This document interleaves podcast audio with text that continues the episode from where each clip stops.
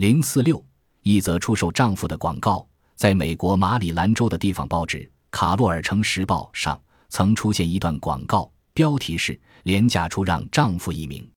刊登这则广告的路易斯·康勒尔太太是一名年龄四十岁、活泼的像一只百灵鸟似的家庭主妇。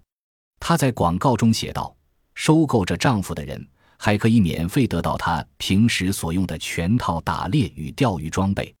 此外，随夫所赠牛仔裤、长筒胶靴各一件，恤衫两件，还有里布拉多尔种的大狗一条，自制的晒干野味五十磅。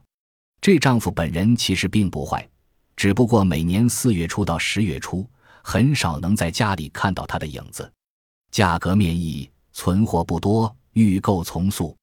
广告刊出以后，大出这位路易斯·康勒尔太太的意料，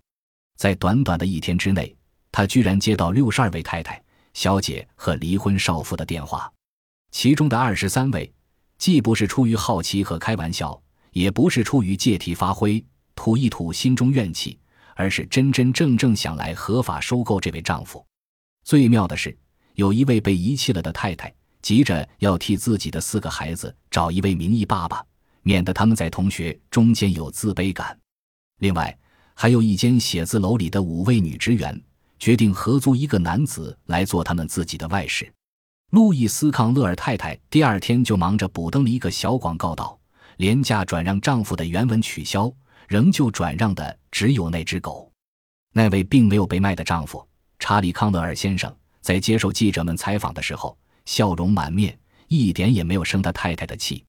第一，结婚这么多年来，他已经不知道这位好开玩笑的调皮太太耍过多少次猴子。第二，现在是十月中，他正忙着要出去打猎和钓鱼，